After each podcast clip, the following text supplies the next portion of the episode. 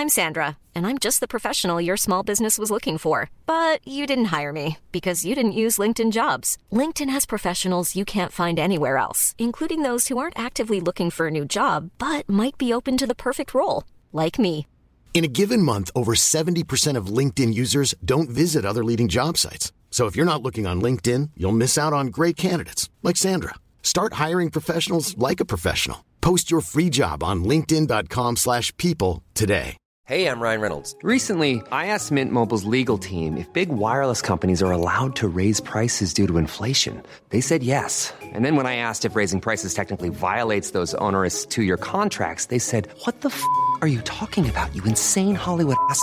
So to recap, we're cutting the price of Mint Unlimited from $30 a month to just $15 a month. Give it a try at mintmobile.com slash switch. $45 upfront for three months plus taxes and fees. Promoting for new customers for limited time. Unlimited more than 40 gigabytes per month. Slows. Full terms at mintmobile.com. Many of us have those stubborn pounds that seem impossible to lose, no matter how good we eat or how hard we work out. My solution is PlushCare. PlushCare is a leading telehealth provider with doctors who are there for you day and night to partner with you in your weight loss journey. They can prescribe FDA-approved weight loss medications like Wagovi and Zepbound for those who qualify. Plus, they accept most insurance plans. To get started, visit plushcare.com slash weight loss. That's plushcare.com slash weight loss. Bonjour à tous, avant de vous laisser avec l'interview de l'invité du jour, je me présente. Je m'appelle Eva et je suis la fondatrice de la société Neria. J'accompagne les avocats dans la recherche du cabinet qui correspond à leurs critères.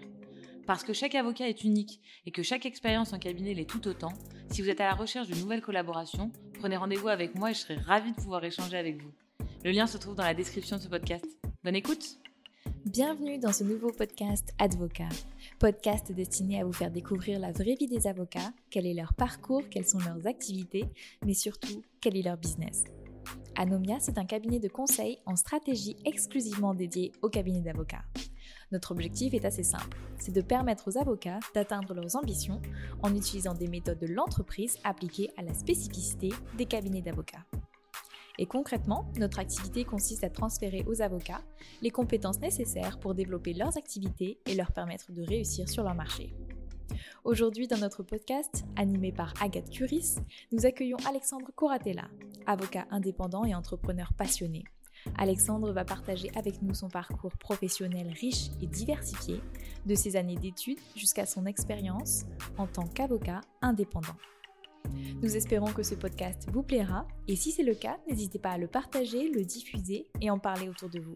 Je vous souhaite une bonne écoute et une bonne découverte de la conversation entre Agathe Curis et Alexandre Coratella. Bonjour Alexandre. Salut Agathe. Merci beaucoup euh, d'être venu euh, jusqu'à nous aujourd'hui pour participer euh, à ce podcast et nous raconter un petit peu ton parcours. Alexandre, nous, on se connaît déjà un petit peu puisqu'on a eu l'occasion de travailler ensemble chez Anomia, enfin pas chez Anomia, mais dans le cadre d'Anomia.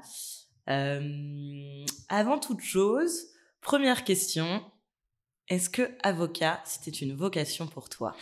Bah, C'est hyper intéressant parce que c'est quelque chose que j'envisageais euh, à la fin du lycée et en fait, euh, j'avais pas euh, de très bons résultats dans les matières littéraires. Et euh, on m'a conseillé plutôt plutôt la voie scientifique en fait. Donc d'abord j'ai commencé par. T'étais en filière scientifique? Ouais, j'étais en j'ai redoublé ma seconde et je, je voulais faire une filière économique et sociale. Ok. Et et en fait au final je suis passé en filière scientifique parce que je voulais pas vraiment je savais pas vraiment ce que je voulais faire. Et euh, mes profs m'ont conseillé plutôt de partir sur du, du scientifique pour le post-bac. Donc du coup j'ai fait euh, une première année de mathématiques et économie. Euh, En fac sabbatique et économie plutôt. Euh, et ensuite, j'ai recommencé parce que j'aimais les mathématiques, mais j'aimais moins la programmation informatique. Et au cours de ma deuxième année, j'ai bifurqué vers économie et droit. Et en fait, euh, j'ai refait derrière une, une année d'économie et droit euh, et une année de droit pour me rapprocher en fait finalement de, de ce que je voulais initialement. Et euh, T'as fait du- ça où? euh, J'ai fait ça à Toulouse parce qu'à l'époque où j'ai passé le bac, ils ouvraient l'école d'économie de Toulouse qui permettait d'avoir une double licence en fait en mathématiques et en économie. Et donc je m'étais dit, vu qu'on m'avait orienté sur le parcours scientifique, que ça aurait pu être intéressant de bifurquer à un moment ou à un autre en licence euh, de pure maths ou alors en licence de pure économie. Et finalement, et, pur droit. Euh, et ouais, en fait, c'est toujours le droit qui m'a attiré. Et c'était des doubles licences. Et moi, j'avais un parcours. J'étais engagé quand j'étais étudiant. Euh, donc, du coup, j'étais peu dans les amphis beaucoup dans les locaux d'assaut et euh, ce qui est peu compatible en fait avec le travail d'un double diplôme qui demande énormément de régularité. Mais par contre, le juridique, c'est vraiment quelque chose qui me plaisait. Donc j'ai bifurqué en fait euh, initialement vers euh, mon projet, ce qui fait que je suis arrivé en première année, j'avais déjà été représentant étudiant pendant quatre ans. Ah, tu as dû recommencer en première année. Ouais, j'ai bifurqué, j'ai juste validé quelques matières et un semestre en première année, mais j'ai repris en première année de droit. Et en fait, du coup, le projet, euh, dès ma première ou deuxième année de droit, il était ce qu'il était au lycée. C'est-à-dire qu'au lycée, je voulais être soit trader, soit avocat. Mmh. Euh, et en fait, euh, c'était assez dessiné déjà depuis, depuis la première année et la deuxième année, et même le côté droit des affaires. C'était vraiment un truc qui était dès le départ. pourtant, dans les premières années, on n'en fait pas tellement mais tu avais le côté entrepreneurial en fait de, des projets que j'avais pu mener à la fac euh, en organisant euh, des événements, en organisant des voyages, etc. J'aimais le côté euh, entrepreneurial et le côté pouvoir apporter des conseils et apporter mes compétences à quelqu'un qui monte un projet. Donc dès le départ, je savais que je voulais faire ça et du coup, je me suis orienté assez naturellement vers une filière affairiste, okay. une licence de droit privé. Après, je fais un master 1 en droit des affaires. Euh, puisqu'à l'époque, effectivement, ils sélectionnaient pas en Master 1. Euh, ce qui fait que je suis vieux, effectivement. J'ai connu ça aussi, t'inquiète pas. et euh, un M2 des JCE à Toulouse, euh, spécialisé en droit des sociétés. Et après, j'ai fait un peu d'exercice à l'étranger. Euh, je suis allé, euh, en fait, quand je cherchais mon PPI pour l'école d'avocat, on m'a proposé un CDI. C'est-à-dire qu'ils m'ont dit, on, nous PPI, on fait pas. On vous propose de rentrer dans le track pour un CDI. Donc j'ai passé des entretiens. Ouais, j'ai passé des entretiens avec une firme au Luxembourg qui m'a pris en CDI pendant un an. Je suis resté pendant un an et en fait j'ai voulu intégrer l'école parce que tu sais tu peux passer au Luxembourg des diplômes complémentaires pour être avocat là-bas. Mais comme je l'avais déjà le barreau en Et tu faisais quoi au Luxembourg? Au Luxembourg j'étais euh, conseil en droit des sociétés. Euh, C'est-à-dire que j'avais pas le statut d'avocat, mais c'est la fonction est quasiment analogue euh, parce que c'était exclusivement du conseil euh, dépendant de l'activité fiscale en fait de la firme. J'ai bossé chez Taxan Luxembourg, qui est euh, l'équivalent d'Arsène ici. Et, et, comme j'avais déjà mon CRFPA quand je suis allé au Luxembourg, j'ai quand même voulu rentrer en France pour faire le FB parce que j'avais déjà un projet de long terme de me dire qu'à un moment, je voudrais ma clientèle à moi. Et que au Luxembourg, c'était quand cette même... fibre entrepreneuriale. Voilà. Au Luxembourg, c'était quand même compliqué de te dire je pose ma plaque alors que tu conseilles des fonds, euh, que ça te demande quand même un sacré bagage et des opérations qui sont euh, extrêmement consommatrices de, de, ressources humaines. Et donc, du coup, tu peux pas le faire solo, quoi. Enfin, c'est très compliqué de t'installer solo euh, au Luxembourg. Faut déjà t'installer à plusieurs. Et euh, donc, c'était, je me suis dit qu'en France, ça correspondrait sûrement plus à ma vision à long terme qu'au Luxembourg. Ok. Et donc, je suis revenu en France faire l'école. Ouais. En stage. Comment ça se passe l'école? euh, Bah bien, puisque je fais une alternance. Euh, donc en fait, tu vois pas trop le, temps passer, quoi. T'es plutôt au, cabinet. Euh, après, on pourra revenir sur l'école, mais c'est vrai que les cours sont pas. Ah bah, vas-y, lève-toi. ben en fait, si tu veux, c'est très difficile parce que je pense qu'ils adressent un public. Et, c'est intéressant parce que c'est des réflexions qu'on avait quand on en a discuté en janvier. ils adressent un public hyper large et donc c'est très difficile de faire un contenu adapté pour un public hyper large. C'est-à-dire que il y a des gens qui ont de très bonnes notions de procédure civile, procédure pénale, etc., qui vont s'ennuyer pendant les cours, et des gens pour qui c'est euh, quelque chose de plus abstrait ou quelque chose qui a été moins bossé. Et ce qui fait que les étudiants qui ont passé le CRFPA, qui étaient très forts en procédure, sont frustrés parce qu'ils s'ennuient. Ceux qui ne l'étaient pas, euh, bah, le cours est entre deux et ça va peut-être un peu vite. Et c'est pareil, en fait, tu retrouves un peu cette idée dans pas mal de matières. Ce qui fait que c'est pas forcément adapté au public. Alors ils essayent de faire énormément d'efforts euh, pour euh, pour l'adapter au public. Ils ont fait des parcours de spécialité. Je crois que c'était la première année quand moi je l'ai passé et, c'était vraiment sympa. Mais il y a un vrai problème de, à mon sens, de réussir à calibrer à son public. Mais en même temps, quand tu fais des cours pour 1600 personnes, euh, forcément, tu as un problème de calibrage. Après, ça veut dire que on doit améliorer en permanence les, les enseignements et ils nous envoient des questionnaires pour qu'on évalue les enseignements, les intervenants, etc. Donc c'est hyper intéressant, mais c'est vrai que c'est une période où tu es un peu dans la frustration de j'ai fini mes études, j'ai passé le plus dur, maintenant je veux commencer à bosser et je dois quand même me faire cette session d'école qui est obligatoire, qui colle pas forcément exactement au projet que j'ai, euh, où tu as des profils purement conseil qui te disent bon, ça sert à quoi qu'on apprenne le contentieux parce que moi je veux être purement conseil. C'est pas forcément ma vision, parce que pour moi l'avocat il doit être capable de d'un socle minimum, sans, sans parler forcément de tout accepter, mais d'un socle minimum de connaissances qui permet de conseiller au plus juste son client, quelle que soit la matière, et de pouvoir même quand tu fais du conseil, donner des premières indications sur comment se déroulerait un contentieux si on devait arriver au contentieux. Donc euh, l'école en alternance pendant euh, pendant six mois, euh, mon PPI, je l'avais déjà fait du coup puisque c'était mon expérience au Luxembourg qui passait en PPI, direct le stage final. et après. Ton alternance, tu l'as fait où? Je l'ai fait chez Maurice Lantourne. Euh, chez Lantourne et Associés et je travaillais avec Flavie Hanoun et c'était euh, super cool parce que ça a été une, pour moi l'occasion de m'exercer au contentieux des affaires que je connaissais pas du tout. Euh, et c'était vraiment ma volonté quand je les ai rejoints, c'était de pouvoir toucher contentieux des affaires et restructuring. Et eux, c'est leur cœur de métier. Et du coup, j'ai énormément appris. Et ça me permet d'avoir ce que moi je pense nécessaire, effectivement, un vernis contentieux, même quand tu fais du conseil. Et mmh. après, j'ai développé une activité contentieuse, mais en tout cas, quand tu fais du conseil, je pense que c'est important. Après, j'ai fait mon stage final chez Bold d'avocat. Donc là, en conseil. Plutôt Donc là, euh, côté start-up. voilà, euh, exactement. Bah, toi qui avais cette, enfin, qui a toujours cet esprit entrepreneurial, etc., et cette curiosité. Euh, c'est vrai que c'est une clientèle, c'est une clientèle intéressante, c'est une clientèle qui te challenge, au même titre qu'une clientèle plus affirmée, mais c'est vrai que tu as un contact particulier avec le dirigeant que tu as moins quand tu conseilles un grand groupe, quand tu conseilles une entreprise un peu plus mature. Parfois, tu discutes avec son service juridique, éventuellement avec son DAF. Euh, tu retrouves moins cette proximité. Donc, c'était hyper intéressant parce que ça permet de travailler quand même sur un nombre varié d'opérations. Et ça change quoi ta manière de travailler, euh, le fait de bosser avec euh, un jeune dirigeant de start-up, un fondateur, etc., qui va être en plus hyper investi dans son activité, qui va être sous pression? Euh, versus en effet un directeur juridique salarié. Tu as un vrai enjeu de, de vulgarisation.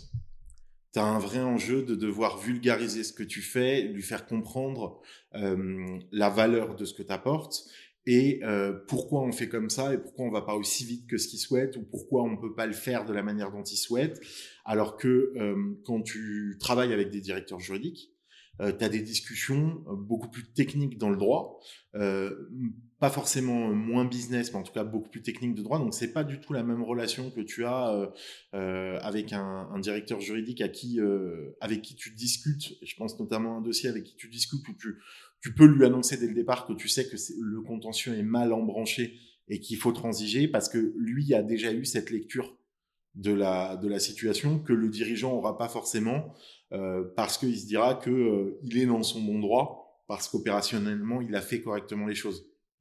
Et donc c'est vrai que c'est deux manières de faire différemment qui sont tout aussi euh, intéressantes intellectuellement euh, et tout aussi stimulantes parce que d'un côté tu as quelqu'un qui te challenge sur le niveau technique et de l'autre tu as quelqu'un qui te met face à des réalités opérationnelles qui sont les siennes et qui te dit ok c'est trop c'est trop bien tout ce verbiage juridique mais du coup qu'est-ce que ça veut dire pour moi? Et qu'est-ce que ça veut dire euh, en termes de conséquences financières? Donc c'est c'est pas exactement la même facette du métier mais c'est c'est hyper intéressant dans les deux cas en fait. Yes. Et donc, du coup, Bold. Donc, ça, Bold, collaboration. Non, euh, euh, six mois de stage final. Stage final, pardon. Euh, six mois de stage final. Et, et après, je passe mon CAPA. Je rencontre au moment du CAPA une, une qui deviendra une de mes co-collaboratrices dans l'ascenseur qui me dit à qui je dis que j'ai candidaté chez LPA et donc du coup je fais un passage euh, chez LPA euh, pendant euh, pendant un an en, en, en prestage d'abord, enfin en juriste en tant que avant le CAPA, puis puis en tant que collaborateur. Ensuite, je, je quitte LPA. Et LPA, tu fais quoi chez eux? Euh, Beaucoup d'audits. Ok. Euh, après du conseil en droit des sociétés aussi, mais beaucoup d'audits. Parce qu'à l'époque, une grosse opération d'audit qui monopolise quand même énormément les équipes. Euh, donc beaucoup d'audits et c'est pour ça que je voulais y aller parce que c'est quelque chose que j'avais pas fait avant. Fait. Et je pense que c'est une compétence. Que voilà. Structurer un peu euh, ta pratique ou? Bah, je pense que c'est une corde que tu dois avoir à ton arc. C'est-à-dire que euh, parfois tu te retrouves du côté de la cible, donc tu as le beau rôle, c'est toi tu as juste à préparer la data room. Parfois tu te retrouves du côté investisseur, c'est toi qui dois auditer. Donc il faut avoir les deux compétences, il faut être en mesure euh, de d'apprendre les, les méthodes d'audit pour être capable de le faire pour tes clients. Donc c'était dans cette démarche-là que je le faisais parce que j'avais fait beaucoup de choses avant. J'avais conseillé euh, à la fois des fonds, euh, à la fois des startups. J'avais travaillé sur des opérations structurantes avec 7-8 étapes ou des opérations transnationales, fusion, etc. Mais par contre, j'avais pas fait ce volet-là du droit des sociétés. Et donc, je pensais important de le faire. Donc, j'ai fait pas mal d'audits. Après, ça s'est terminé avec LPA au bout d'un an. Ok. Euh, on est dans un contexte Covid, euh, donc euh, effectivement, tu vois, c'est les, relations sont, de collaboration sont un peu, sont pas les mêmes qu'on peut avoir aujourd'hui, où bah il y a eu des ralentissements massifs d'activité, il y a eu des, des, départements qui ont été restructurés. J'intègre un petit cabinet, deuxième confinement. deuxième confinement, il me dit le soir que si ça confine, il va pas pouvoir me garder. Effectivement, il me garde pas. Euh, je m'y sentais euh, objectivement pas très bien. Il y a, C'était après combien de temps ça euh, chez deux eux? Deux mois. Deux mois, ok. Et euh, il s'est pas passé, euh, il s'est pas passé énormément de, enfin, il s'est rien passé de, de nuisible, mais je m'y sentais pas très bien. Donc en fait, quand ça s'est terminé, plutôt un soulagement et je me suis installé en fait après ça. j'ai vraiment pris la décision de m'installer en mars 2021 entre novembre 2020 et mars 2021, j'étais plutôt dans un, une espèce d'expectative de quel collab je cherche, qu'est-ce que je veux vraiment, euh, etc. Et en fait, j'ai pris la décision de m'installer en mars. Et qu'est-ce qui t'a fait sauter le pas? Euh, Une remarque euh, de, de, de quelqu'un. Vraiment, j'hésitais. Alors, deux remarques. Une positive, une négative. La première, la positive, c'est de dire, il y a quelqu'un qui m'a dit, mais qu'est-ce qui te retient? Et j'ai dit, bah, honnêtement, c'est l'argent parce que j'ai peur que j'ai peur de pas réussir à rentrer ce qu'il faut euh, euh, pour le rentrer et, et donc du, du coup d'être vraiment en galère par rapport à la collaboration. Euh. Et tu avais déjà un tout petit peu de clientèle perso J'avais quasiment rien. Ok. J'avais quasiment rien.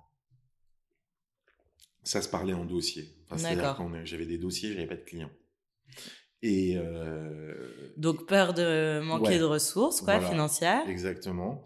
Et euh, la deuxième remarque qu'on m'a fait, c'est donc du coup à cette époque-là, je vivotais, c'est-à-dire que euh, je cherchais une collaboration, mais mollement parce que en fait ça s'est très vite enchaîné. J'ai terminé ma collab en novembre. Euh, en décembre, enfin sur le mois de décembre, t'as un peu de mal à chercher, hum. surtout en 2020. C'est-à-dire que tu te dis bon bah clairement on est en vacances le, le 20, je vais pas entamer un process là. Et en janvier, j'ai eu l'opportunité de commencer des télés. Ah ok, où ça? À Nanterre. Je suis toujours chargé de télé d'ailleurs à Nanterre. Ok. T'enseignes quoi? euh, Alors à l'époque, j'enseignais contrats spéciaux et droits des sociétés. Maintenant, j'enseigne plus le droit des sociétés parce que j'arrête contrats spéciaux cette année. Très bien. Euh, et donc en fait, je me dis, bah, je vais pas chercher une collaboration. Euh, je vais pas chercher une collaboration entre janvier et mars parce que je vais devoir leur annoncer que tous les lundis matins, je suis euh, 3 heures en TD. C'est un frein, j'ai pas envie, donc je chercherai en mars. Et finalement, je cherche en mars et entre-temps, j'en discute avec des amis hein, qui me disent, oui, mais même si tu t'installes, en fait, au final, c'est juste la même situation qu'aujourd'hui, sauf que en fait, tu t'es honnête avec toi-même. C'est-à-dire que tu te dis, oui, euh, en fait, euh, je peux pas tomber plus bas en termes de chiffre d'affaires parce que je ne fais pas forcément de démarche pour trouver. Et euh, c'est juste la situation d'aujourd'hui où j'ai juste dit, bon bah ok je m'installe. Avec du bonus quoi. Et voilà. Et donc en fait je prends la décision de m'installer en mars euh, d'abord domicilié. Et en 2022 je prends des locaux euh, là où je suis toujours d'ailleurs euh, dans le 16e ok donc un an après quoi tu as pris des locaux. voilà. donc en un an je suppose que tu as eu une croissance en 2021 j'ai un chiffre d'affaires qui est à peu près identique à celui de 2020 donc on arrive quand même sur l'année 2021 en neuf mois à reconstituer ce que ce que j'avais eu en 2020. Donc plutôt content. Non, euh, il y a une très bonne croissance et une bonne traction en 2022 en fait. Ok. Je pense que c'est pas étranger au fait d'avoir des locaux parce que ça te structure. Euh, euh, tu te prends peut-être intérieurement plus au sérieux qu'en travaillant chez toi depuis ton bureau. et donc du coup, il y a une bonne dynamique sur 2022 et 2023. Très bien. Et alors, d'après ce que tu me racontes sur sur l'installation, je dirais entre guillemets que ça t'est un peu tombé dessus, enfin que c'était pas euh, forcément quelque chose qui te trottait dans la tête depuis des mois et des mois, et donc que tu avais beaucoup euh, réfléchi ou anticipé. Euh, comment ça s'est passé concrètement? Ok, tu décides, je m'installe. Euh, what's next? Comment on va chercher ses clients? Comment on décide de ce qu'on veut véhiculer comme image? Est-ce que tu dis je m'installe en tant que euh, moi Alexandre Coratella ou est-ce que je m'installe, euh, je crée un cabinet, une structure, etc. Qu'est-ce qui s'est passé? Bah, en fait, c'est effectivement un truc précipité parce que je me, je me disais horizon 3-5 ans, je m'installerai. Euh, sauf que là, bah, précipité par le Covid, précipité par le contexte. Euh, je, je commence euh, bah, en fait en me disant il me faut, euh, il me faut un nom. Donc naturellement, je fais comme tous les avocats. Euh, mon premier nom entre guillemets, c'était Coratella-avocat.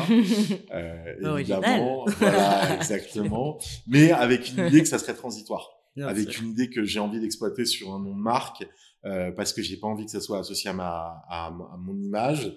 Pour trouver les clients, bah tu fais savoir à tout le monde que tu t'installes. Et effectivement, les confrères sont quand même euh, les principaux apporteurs de dossiers. Euh, donc, tu as des dossiers qui commencent à arriver, tu les traites bien. Euh, et en fait, euh, comme tu apportes de la valeur à ton client, le retour qu'il fait à la personne qui, qui t'a apporté le dossier, c'est qu'en fait, il est content. Et comme, les, comme le, le nerf de la guerre, quand on n'a pas la compétence en tant qu'avocat, c'est la confiance. C'est-à-dire que tu dois pouvoir confier un dossier à quelqu'un qui va avoir les mêmes valeurs que toi, la même approche et le même traitement. C'est-à-dire que le client doit pas avoir l'impression qu'il a changé d'avocat.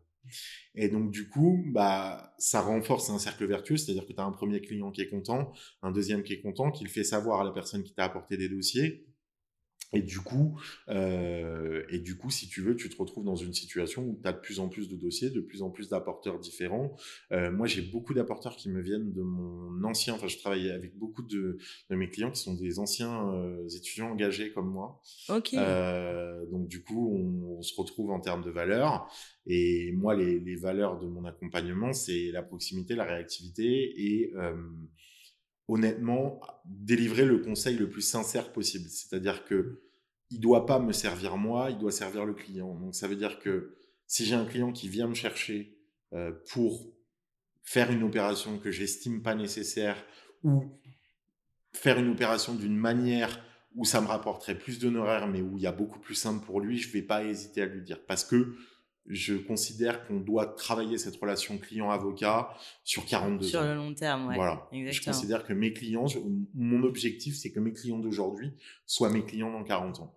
Et donc, pour ça, il faut qu'on crée une vraie relation de confiance et il leur faut un accompagnement de proximité où on peut dire les choses à bâton rompu, où on peut prendre son téléphone, joindre son avocat et être en mesure de lui poser les questions qu'on a à lui poser, avec euh, évidemment des propositions d'intervention claires, parce que ça reste un métier euh, qui, euh, qui est particulier, on, on, pourra en discuter après, mais ça reste un métier qui doit rémunérer, donc, mais le client, on doit lui offrir aujourd'hui en 2023, avec tout ce qui existe sur le marché en termes d'offres de, de droits, le minimum qu'on peut offrir au client, c'est dans 90% des cas, lui offrir de la prévisibilité sur ce que ça va lui coûter.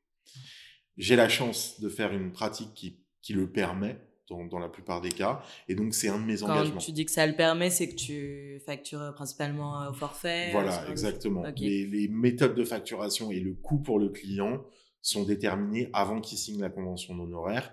Et dans 90% des cas, on est en mesure de travailler au forfait, donc on est en mesure d'offrir une vraie prévisibilité. Un des engagements du cabinet, quand on ne l'est pas, c'est d'offrir euh, ce que, ce que j'appelle des honoraires déjà dépensés. C'est-à-dire que dès le début, je leur dis, voilà, ça, je ne sais pas faire en moins de temps de temps. Donc, il faut déjà que dans votre tête, vous allouiez un budget à l'opération qui est celui-ci. Et après, on avance avec des câbles de facturation, avec une information régulière sur les sommes engagées pour qu'ils aient toujours une prévisibilité et qu'ils peuvent corriger. Parce que ce qu'on m'a appris dans, ma première expérience, c'est qu'en fait, il n'y a pas de friction sur les honoraires s'il y a de la transparence. Parce que le client, à un moment, il l'accepte ou il l'accepte pas. Mais s'il accepte pas, on stoppe les diligences. Parce que c'est pas ce qu'il souhaite. Et, et, dans ces cas-là, il trouve un accompagnement qui est peut-être euh, plus à la mesure de ce que ce qu'il recherche. Ouais, bah, ouais. Tu prêches, tu prêches une convertie et en fait, il suffit de se remettre dans les baskets de nous, consommateurs, nous, clients. Euh, Lorsqu'on nous dit que ça va te coûter entre 5 000 et 30 000 euros, oui, bah merci, mais non merci. préfère savoir dès le départ que ça va nous coûter 20 000 et puis voilà, on y va, on n'y va pas, mais au moins, si on y va, c'est en connaissance de cause. quoi. C'est hyper important parce que c'est source de, de, frustration dans la relation client-avocat. c'est quelque chose qui, qui va empêcher le client de te solliciter. Et toi, tu as besoin d'être sollicité d'une part parce que effectivement, ça te permet de faire de la vente additionnelle. Hein. Parfois, il y a des besoins que tu n'avais pas identifiés parce qu'il t'a pas tout dit. Et donc, du coup, tu peux, tu peux vendre d'autres prestations. Mais c'est surtout qu'en fait, tu interviens au moment où il peut faire basculer un dossier. Au moment où il peut faire la boulette euh, qui fait basculer le dossier et tu peux l'attraper avant. Et pour ça, il faut qu'il y ait une vraie relation de confiance et il faut qu'ils soient en mesure de te solliciter. Donc, il faut que tu aies été transparent sur la manière dont tu vas le facturer et que quand il y a un forfait qui n'est plus adapté parce qu'il y a de nouveaux éléments, en rediscuter et essayer au maximum d'offrir de la prévisibilité pour gommer la frustration du client. Mmh, mmh. Et côté euh, prestations, type de dossier, etc. Donc toi, euh, comme tu l'as évoqué au départ, tu as toujours été euh, branché droit des AF, quoi. dans les cabinets où tu étais précédemment, plutôt de la FUSAC, des levées de fonds? Je suppose que tout seul, c'est pas le même. Euh, Alors, euh, j'ai fait euh, j'ai fait des opérations de M&A effectivement chez LPA au Luxembourg où où on a bossé sur des des opérations de M&A. D'ailleurs, j'ai commencé par ça quand je suis arrivé. Après, j'ai eu des expériences aussi à, à Toulouse quand j'étais à la fac où j'ai bossé sur des opérations de cession. mais chez Bold, principalement plutôt opérations de levée de fonds. Euh, et, euh, et, day to day parce que ils ont comme ils ont un modèle d'abonnement ils ont aussi mmh. du day to day de, des clients. Aujourd'hui, mon portefeuille c'est effectivement du day to day, des opérations de levée, des contentieux d'associés, des sorties d'associés, des opérations de cession, c'est assez varié. Alors évidemment, par rapport à un, à un CAB qui aurait 20 euh, collaborateurs, 5 associés, on est sur des opérations qui sont dans un secteur plus qui sont pas sur le même marché, mais ça n'empêche pas que la technicité qui est demandée est parfois la même ou parfois très similaire avec des opérations euh, plus euh, de plus grande envergure. Quoi. Donc ça reste euh, tout aussi intéressant en fait. Et on t'a apporté des clients. Tu disais que tes premiers clients venaient principalement de la prescription de confrères. Est-ce que tu les as un petit peu choisis? Est-ce que tu t'es permis le luxe de refuser des clients au départ en te disant non, ça, ça correspond pas tellement ceux, avec qui je veux travailler? Ou est-ce que bah, finalement au début on prend un petit peu de tout et puis on écrème au fur et à mesure? Comment ça se passe? Et aujourd'hui, est-ce que tu as une typologie de clients particulier ou? Alors ça se fait sur deux critères. Le premier critère, c'est que comme euh, je fais des forfaits et euh, que je fixe mes honoraires de manière juste, c'est-à-dire que je suis clairement pas le moins cher du marché, je suis clairement pas le plus cher, j'estime que le prix que je fixe il est juste par rapport aux, moyens du cabinet, par rapport aux outils que je vais mettre euh, à disposition des clients. Donc toute la relation elle est digitalisée. Euh, le client, je lui envoie jamais. Il a, en fait, il me confie son dossier et dans la mesure du possible, il n'intervient que pour opter sur des choix stratégiques, mais il n'intervient pas, il ne met pas la main à la pâte dans euh, toute la préparation du dossier. L'objectif, c'est d'offrir un accompagnement clé en main qui prend en considération les desiderata du client, mais qui lui permet d'avoir un accompagnement euh, clé en main et le moins de choses à faire, puisque lui se charge de faire croître son business au niveau opérationnel. Moi, je me charge de la tuyauterie juridique et ensemble, on, s'assure de développer une activité de manière stable. Donc euh, le choix au forfait est celui-là, les tarifs sont correctement faits, donc du coup je négocie peu les tarifs. Mmh donc il peut m'arriver de ne pas prendre un client parce que je sens qu'il y a une négo de tarifs, dans la mesure du possible, on peut éventuellement retravailler les prestations qui sont délivrées, euh, euh, proposer des méthodes euh, différentes de facturation. si le client a par exemple Typiquement, quand tu annonces un forfait de 15 000 euros d'honoraires, on te conteste le temps que tu vas y passer.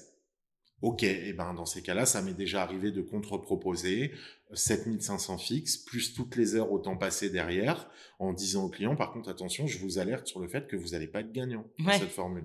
Je veux bien jouer vos règles du jeu, mais moi je veux bien, je veux bien considérer que vous pensez que je, je vous vends trop d'heures d'un coup, ou je vous vends un forfait trop cher. Mais dans ces cas-là, on retravaille ensemble, mais je vous garantis que vous n'allez pas être gagnant. Donc ça peut m'arriver de, de, de, refuser sur le volet honoraire et euh, sur le, surtout sur le volet compétences. C'est-à-dire que euh, sur le volet compétences, tu as, euh, moi, mon, mon, domaine, il est très resserré. C'est le droit des affaires, donc les contrats d'affaires. CGU, CGV, euh, contrat classique avec tes, avec tes clients, euh, contrat éventuellement avec tes prestataires, et euh, le droit des sociétés. Et je m'éloigne pas de ce champ-là. Donc, ce qui fait qu'en fait, parfois, je vais rediriger des clients simplement parce que j'ai pas la compétence en question. Et c'est ça qui fait que je, je, travaille ou je ne travaille pas avec certains clients.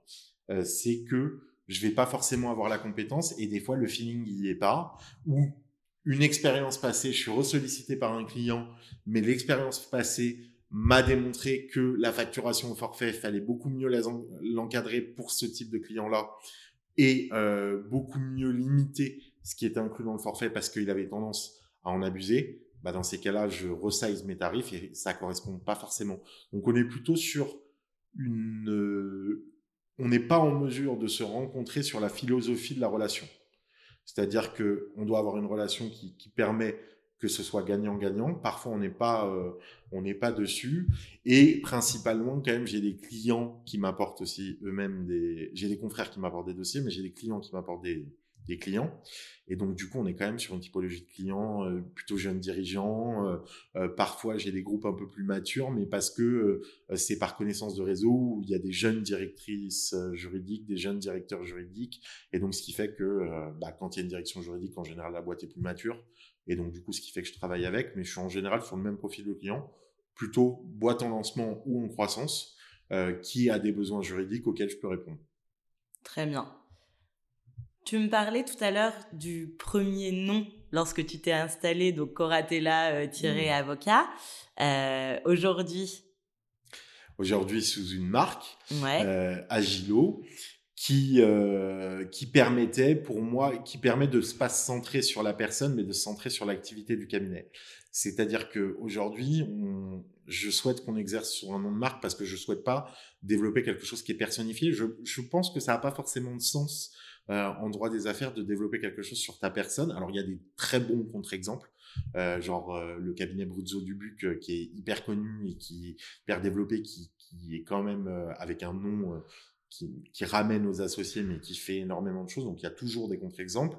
Mais je pense qu'en droit des affaires, on n'a pas besoin de personnifier la relation. On est considéré par nos clients entre, il faut trouver le positionnement entre le moderne et le, nouveau, c'est-à-dire le moderne et l'ancien, pardon.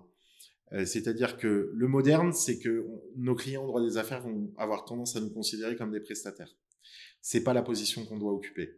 On doit avoir cette réflexion en tête quand même dans la définition de nos offres et dans le, volet financier, le volet service qu'on veut apporter.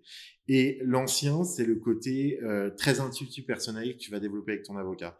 Et je pense que le positionnement de l'avocat d'affaires, il est juste au milieu et c'est le fameux euh, business partner. Mmh. C'est-à-dire que à la fois, il comprend qu'il doit délivrer un service et que c'est plus sachant que c'était autrefois, euh, ça doit être vraiment un partenaire d'affaires. Donc il y a ce côté-là et à la fois il y a le côté conseil et qui fait que l'indépendance qu'on a, dont on a besoin pour exercer notre métier, pour guider une stratégie contentieuse, euh, pour offrir un conseil adapté, fait que on doit aussi développer un intuitu personnel avec les gens avec qui on travaille parce qu'on doit pouvoir leur dire, vous me faites confiance. À ce moment-là, je vous conseille quelque chose, je vous explique pourquoi je vous le conseille, ou je vous recommande, ou je ne vais pas faire quelque chose que vous me demandez pour telle raison, et il faut qu'il te fasse suffisamment confiance pour dire, OK, je vous suis, j'ai confiance en votre expertise, j'ai confiance en votre jugement, et donc je vous suis là-dessus, même si ça me paraît contre-intuitif. Et c'est vraiment ce juste positionnement que tu dois trouver pour accompagner tes clients. Et je pense pas qu'il passe par le fait de personnifier l'activité sur moi. Je pense qu'il passe par le fait d'avoir une qualité, euh, on en rigole souvent avec un de mes clients, on parle de l'expérience Agilo, mais c'est d'avoir une expérience qui est la même au cabinet et d'avoir avec les clients une relation qui fait que qui s'adresse à moi ou qui s'adresse à un, collaborateur ou une collaboratrice que je pourrais avoir dans le futur, ils aient la même confiance et la même expertise. Mmh, ça me permet de rebondir puisque tu me parles de collaboratrice ou collaborateur dans le futur. Justement, le fait d'avoir changé de nom, etc., de ne plus, euh, de ne plus être centré sur toi, entre guillemets, euh, je suppose que ça traduit aussi une volonté de développer euh, justement ton cabinet, etc., d'embaucher. T'en es où sur ces sujets-là? Ça fait deux ans et demi, du coup, maintenant que tu es installé, c'est ça? Euh, voilà, quels sont les projets? Bah, Je suis assez investi, euh, on, en a pu, on a pu en discuter, je suis assez investi à l'UJA et là, euh, dans le cadre des élections au CNB, je, je brigue un mandat, donc ce qui fait qu'effectivement, ça me prend beaucoup de temps chargeable. Donc il y a, cette composante dans le développement du cabinet qui fait que je, je concède aussi des heures euh, qui seraient normalement chargeables à des activités qui ne le sont pas. Euh, mais le, cabinet se développe bien et euh, je pense atteindre un objectif intéressant de chiffre d'affaires qui me permettrait de réfléchir à l'embauche euh, en 2024 ou euh, mi-2024, début 2025. Parce qu'effectivement, euh, si je suis amené à, à, donner plus de temps non chargeable, il faut que je trouve une, un équilibre économique et ça veut dire me faire aider quand je suis pas au cabinet, d'avoir quelqu'un qui produit, d'avoir quelqu'un qui peut répondre aux demandes des, des clients. Et donc, c'est effectivement une perspective que j'ai euh, idéalement pour le deuxième semestre 2024.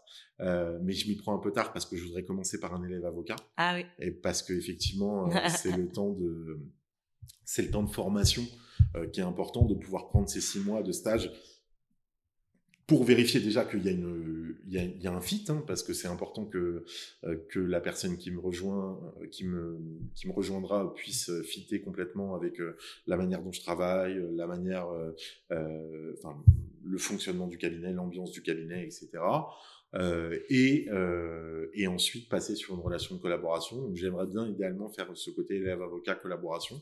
Donc là, je m'y prends un peu tard et euh, je dois faire tous les... Un bon entendeur. Hein, voilà, effectivement. je dois faire tous les calculs budgétaires, mais, euh, mais ouais, probablement deuxième semestre 2024 ou début 2025 euh, pour avoir quelqu'un qui nous rejoint au cabinet. Top. Depuis que tu t'es installé, euh, pour toi, quels ont été les plus gros challenges? Est-ce qu'il y en a eu?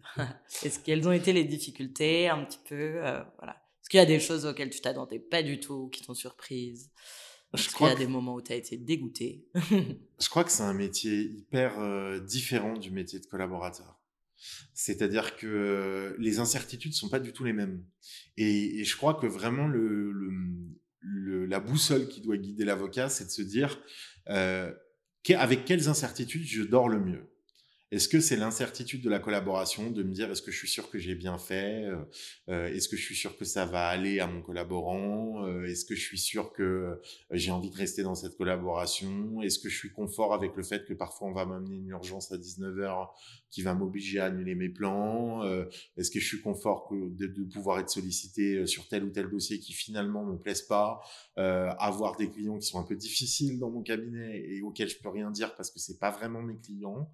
Et, et de l'autre côté, tu as les incertitudes de l'associé. Est-ce que je vais rentrer suffisamment de chiffre d'affaires pour me payer ce mois-ci?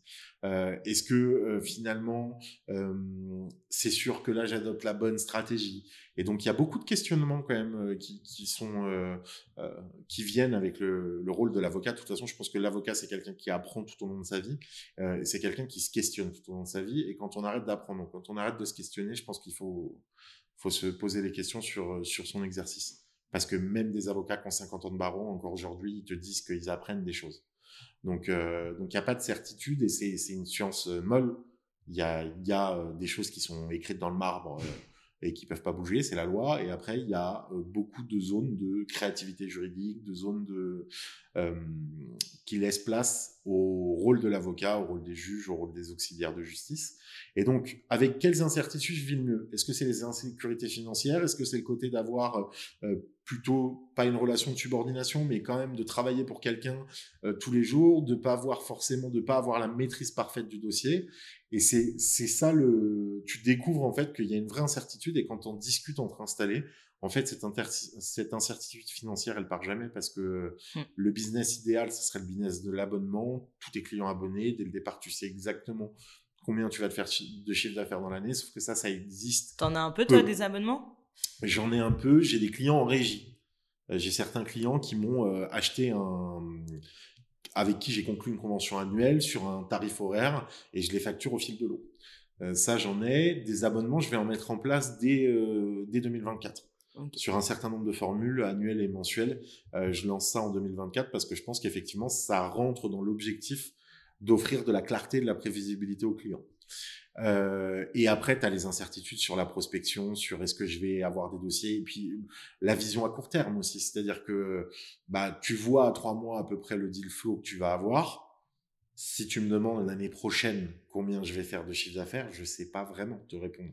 Et donc, tu as ce côté plutôt incertitude financière, incertitude de positionnement. Tu te dis, est-ce que je prends la bonne décision euh, quand je fais des choix stratégiques pour mon cabinet? Est-ce que, euh, est-ce que je communique correctement? Est-ce que je communique assez? Est-ce que je fais assez de prospection? Donc, je crois que c'est une vie de questionnement, en fait et, euh, et, tu prends le temps chaque jour pour répondre aux questions et pour euh, déblayer la voie en fait vers euh, la croissance de ton cabinet. Et en fait, quand tu réfléchis, tu regardes, il y a des énormes structures qui ont commencé, ils étaient seuls. Donc en fait, tu te dis, bah s'il y en a qui ont réussi à le faire, j'ai aussi le droit de me dire que je peux tenter ma chance, être humble, de me dire je prends des conseils, et je prends souvent des conseils avec des avocats qui sont plus anciens que moi euh, dans la profession, sur euh, notamment cette question de recrutement, sur euh, mais comment on sait que on doit orienter financièrement ça, à quel moment il faut prendre un secrétariat, à quel moment, qu'est-ce qu'on doit déléguer.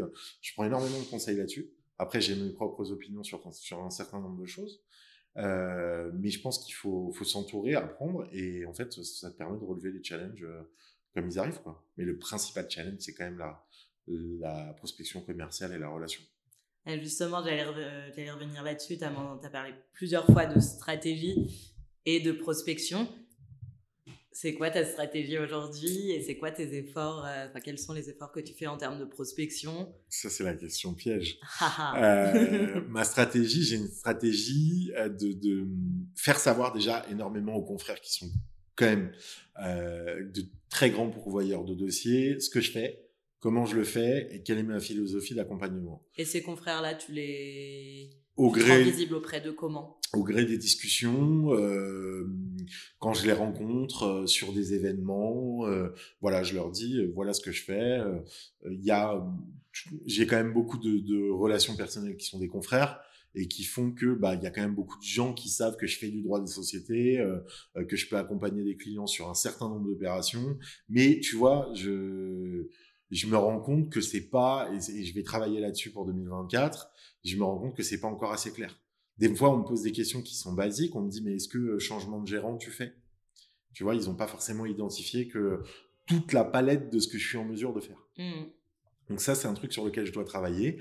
Et euh, tout ce qui est stratégie de contenu que j'aimerais bien mettre en place, euh, mais qui est effectivement hyper chronophage et difficile à mener avec les emplois du temps, mais qui est un de mes objectifs sur la fin 2023, début 2024, c'est d'être en capacité euh, de mettre en place une stratégie de contenu pour aller me faire connaître plus largement que mon réseau et plus largement que les confrères directement par les clients. Très bien. Voilà, et j'ai enfin décidé d'avoir une page Google My Business. Ah, grand pas. Voilà. Tu vas aller solliciter des avis de tes clients satisfaits? Euh, je, je laisserai l'opportunité aux clients satisfaits de me laisser un avis s'ils le souhaitent. Très bien. Hum, aujourd'hui, comment tu perçois euh, globalement la profession d'avocat Est-ce que tu as l'impression qu'il y a des grands changements auxquels il faut se, conformer? Comment, comment tu vois ça? Globalement, la, profession d'avocat, euh, en fait, il y, a, plusieurs réalités de la profession. Tu as la réalité euh, euh, contentieuse et tu as la réalité conseil. Je pense qu'aujourd'hui, la profession d'avocat, elle évolue et elle demande peut-être de se rassembler.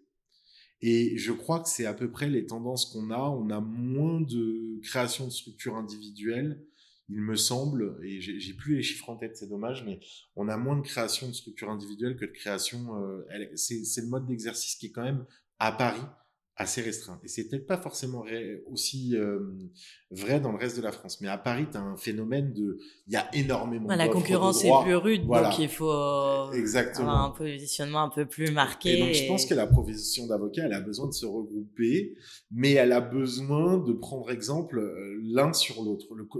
les les avocats qui font principalement du contentieux et les avocats qui font principalement du conseil ont besoin de s'inspirer l'un de l'autre. C'est ce que je te disais tout à l'heure en parlant de, partenaires. C'est-à-dire que les avocats qui font du conseil, ils arrivent à euh, très bien euh, marketer leurs offres, très bien vendre leurs offres, très souvent euh, faire des offres conséquentes. Les avocats qui font du contentieux ont une expertise dans, le, dans la relation client qui est intéressante. Et je pense qu'on a besoin de se nourrir l'un de l'autre pour essayer de tirer les forces de, de l'un et les forces de l'autre pour faire grandir la profession. Après, c'est sûr que la profession, elle se confronte à un paquet d'enjeux. Euh, la numérisation de tout un tas de choses. Euh, on est en, pleine discussion autour de la numérisation de la justice qui ferait énormément de bien si elle était bien faite. Et pour l'instant, on n'y est pas. Mais euh, la numérisation de la justice qui ferait énormément de bien aux avocats qui font du contentieux qui perdrait beaucoup moins de temps.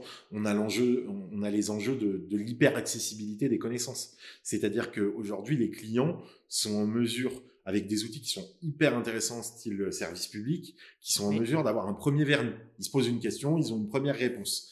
Donc, il faut repenser notre matière, notre manière d'aborder notre métier pour prendre en compte le fait que bah, le client il s'est déjà peut-être renseigné. donc il, va plus vous challenger. Voilà, il va peut-être te challenger, donc tu vas peut-être pas pouvoir vendre la même chose qu'avant. Et donc du coup, il faut te poser la question sur ce que tu es prêt à offrir.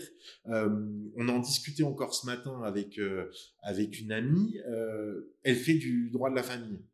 Et la prestation, la prestation, la détermination de la prestation compensatoire, c'est hyper euh, aléatoire en fonction des juges, etc. Aujourd'hui, elle propose des études jurisprudentielles et des études analytiques de, jurisprudence euh, sur la prestation compensatoire que ces clients peuvent espérer. C'est quelque chose qui n'était pas possible avant parce qu'on n'avait pas autant accès aux données, on n'avait pas d'outils euh, qui permettaient de faire ce genre de choses. Aujourd'hui, on a des outils qui nous permettent de faire, de faire ce genre de choses. C'est des nouveaux marchés qu'on peut conquérir, c'est des nouvelles prestations qu'on peut proposer à nos clients.